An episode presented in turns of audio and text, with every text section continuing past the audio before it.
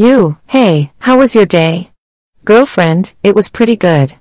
I had a busy day at work, but I managed to get everything done on time. How about you? You, not bad, just a bit tired. So tell me more about yourself. What do you like to do for fun? Girlfriend, well, I love to read, especially science fiction and fantasy novels. I also enjoy hiking and spending time outdoors. And I'm a bit of a foodie, so I love trying out new restaurants and recipes. You, that's really interesting. What kind of books have you been reading lately? Girlfriend, right now, I'm reading Dune by Frank Herbert. It's a classic science fiction novel that I've been meaning to read for a while. I'm really enjoying it so far. You, cool, I've heard good things about that book. What about hiking? Have you been on any cool hikes recently? Girlfriend, yeah, I actually went on a really beautiful hike last weekend. It was in the mountains and we had to hike up to this lookout point. The view was absolutely stunning. I love how peaceful and refreshing it feels to be out in nature. You, that sounds amazing. And what about your job? What do you do? Girlfriend, I work in marketing for a tech company. It's a fast-paced environment, but I enjoy the challenge of coming up with new and creative ways to promote our products. I'm also really passionate about using technology to make people's lives better, so it's a great fit for me. You, that's really cool. It's great that you're able to combine your passions with your job. Thanks for telling me more about yourself, I love learning new things about you. Girlfriend, of course, I love talking with you and sharing my interests. What about you, what do you like to do for fun? You, hey, how was your day? Girlfriend, it was good, thanks for asking. I spent most of it at work, but it wasn't too bad. How about you? You, it was pretty uneventful, just the usual. So, tell me more about your life. Where did you grow up? Girlfriend, I grew up in a small town in the Midwest. It was a really tight-knit community, and I have a lot of fond memories from my childhood there. My parents still live there, so I try to visit them as often as I can. You, that's cool. What was it like growing up in a small town? Girlfriend, it was nice in a lot of ways. Everyone knew everyone else, so it was easy to feel like you were part of a community. But at the same time, it could be a bit stifling. There wasn't a lot of diversity, and it was hard to find people who shared my interests. You, I can see how that would be a challenge. What kind of interests do you have? Girlfriend, well, I've always been really into art and music. I love going to museums and concerts whenever I get the chance. And I also enjoy traveling and trying new things. I think it's important to keep pushing yourself out of your comfort zone. You, I totally agree. What kind of music do you like? Girlfriend, I'm pretty eclectic when it comes to music. I like everything from classic rock to hip-hop to indie folk. Lately, I've been really into this band called Big Thief. Their music is really beautiful and haunting. You, that sounds interesting, I'll have to check them out. And what about your job? What do you do? Girlfriend, I work in advertising, doing graphic design and branding for various clients. It's a lot of fun, and I get to be creative every day. Plus, I love working with people and helping them bring their ideas to life.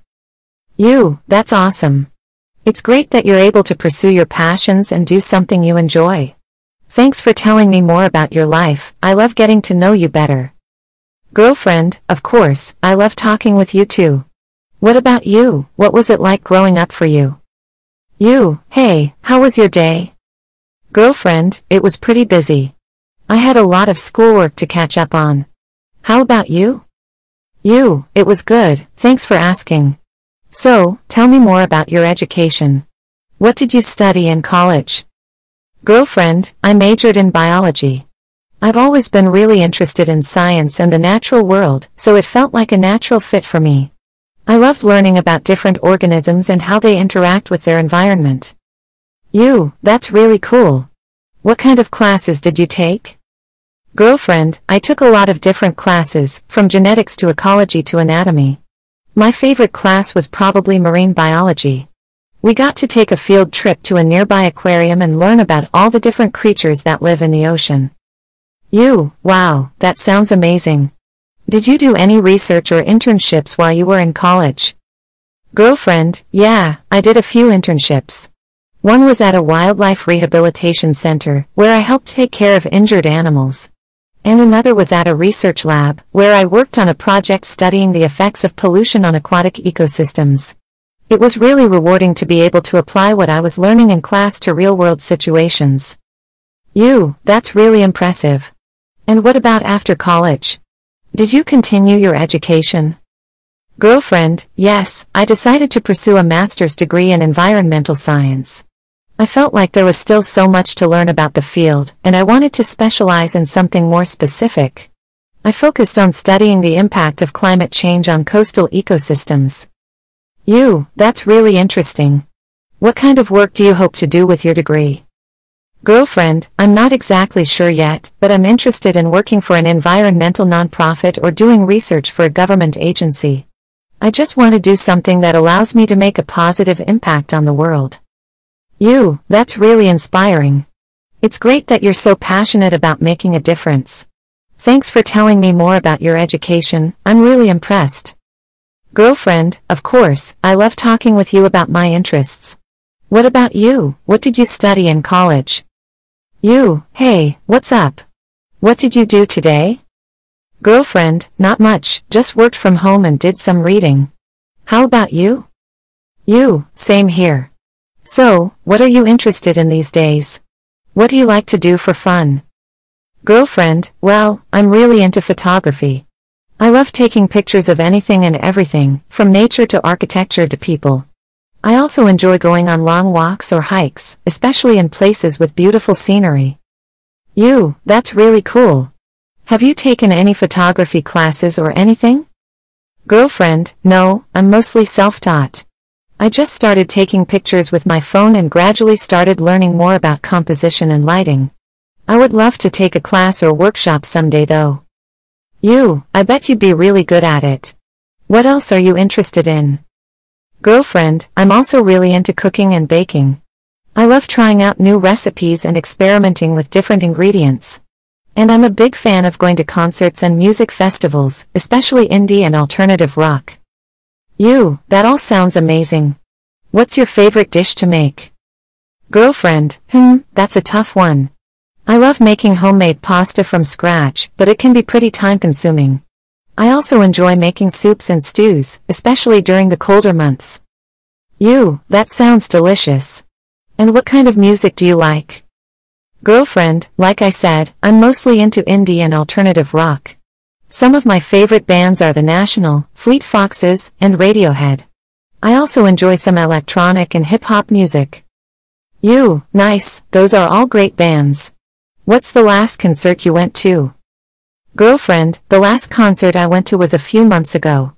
I saw Big Thief, one of my favorite bands, at a small venue in the city. It was such an amazing show. You, that sounds like a lot of fun. I'm so glad you have so many interests and hobbies. It's one of the things I love about you. Girlfriend, ah, thanks. I feel the same way about you. What about you, what are some of your interests? You, hey, I was just thinking about how lucky I am to have you in my life. What kind of guy do you usually go for? Girlfriend, ah, that's sweet of you to say. Well, I'm attracted to guys who are intelligent, funny, and kind-hearted. I really appreciate guys who are genuine and honest, and who aren't afraid to be vulnerable and open with their emotions. You, that's really great to hear. What kind of personality traits are important to you in a partner? Girlfriend, for me, it's important to be with someone who is supportive and understanding.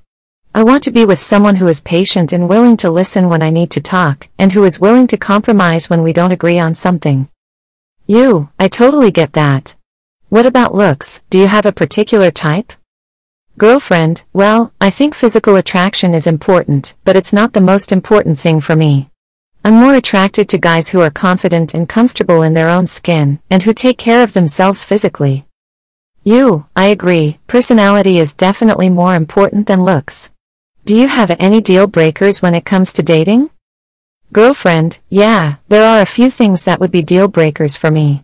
I couldn't be with someone who is overly controlling or possessive, or who is disrespectful or unkind to others. And I definitely couldn't be with someone who doesn't respect my independence or who tries to change who I am. You, that's all totally understandable. I'm so glad we have such a strong connection and that we share so many of the same values. Girlfriend, me too. I feel really lucky to be with someone who is so caring and understanding. You, hey, have you noticed how beautiful the sunset is today? Girlfriend, absolutely. It's stunning. But you know what I think is even more beautiful? You, what's that? Girlfriend, people's inner beauty. You know, how kind, compassionate, and thoughtful they are. That's what really makes someone shine. You, that's so true. I think you're one of the most beautiful people I know, both inside and out. Girlfriend, ah, thank you. You're so sweet. But seriously, I think it's important to focus on inner beauty just as much as outer beauty. It's what makes the world a better place. You, what's your favorite food? Girlfriend, hmm, that's a tough one. I love so many different kinds of food. But if I had to choose, I'd say sushi. How about you? You, I'm a big fan of pizza, especially with lots of cheese and pepperoni. Girlfriend, oh, yum. But you know what I really don't like? Mushrooms. They just have a weird texture that I can't get over. You, that's fair. I'm not a big fan of olives.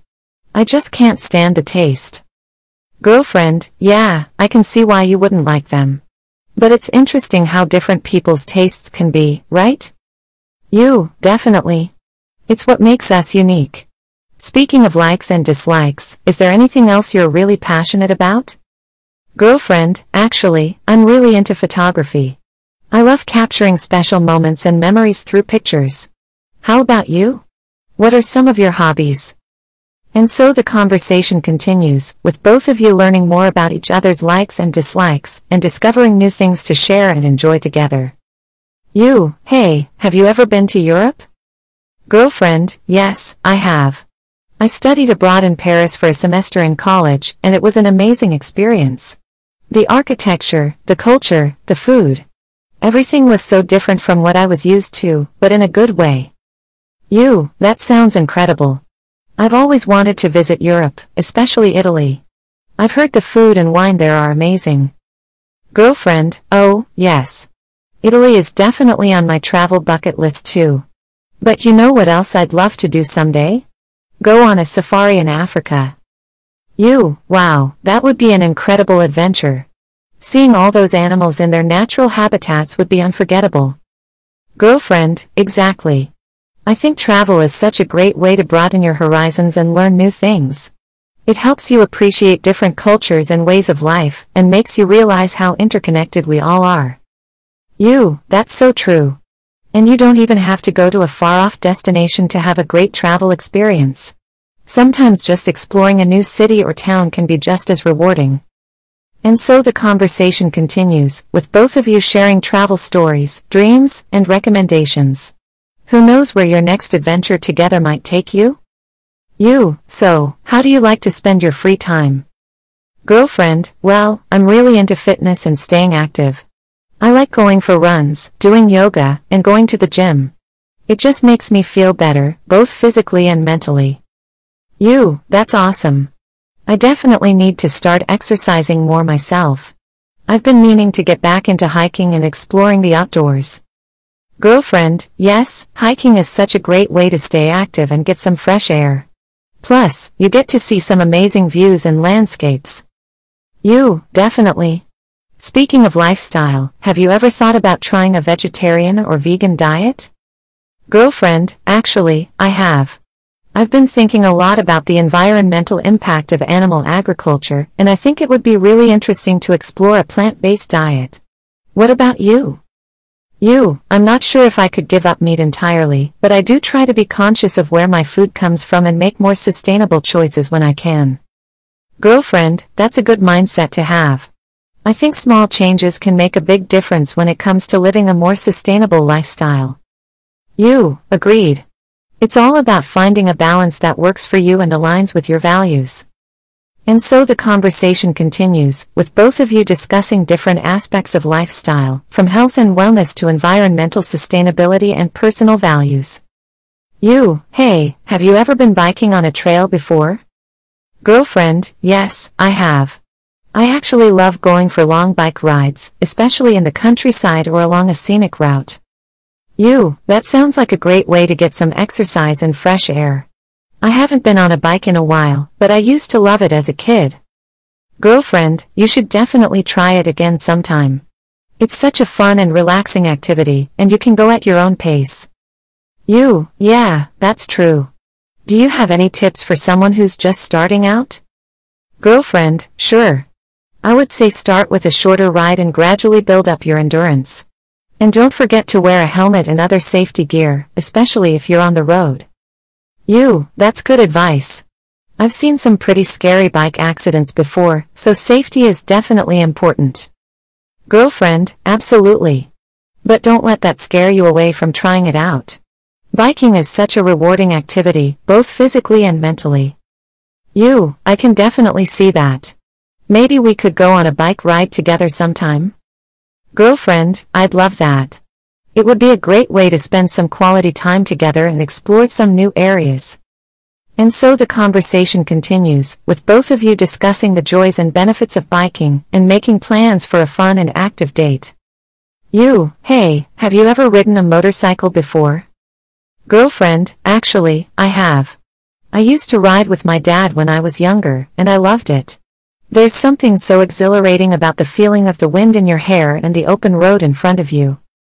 You, that sounds amazing. I've always wanted to try it, but I've been a bit nervous about it.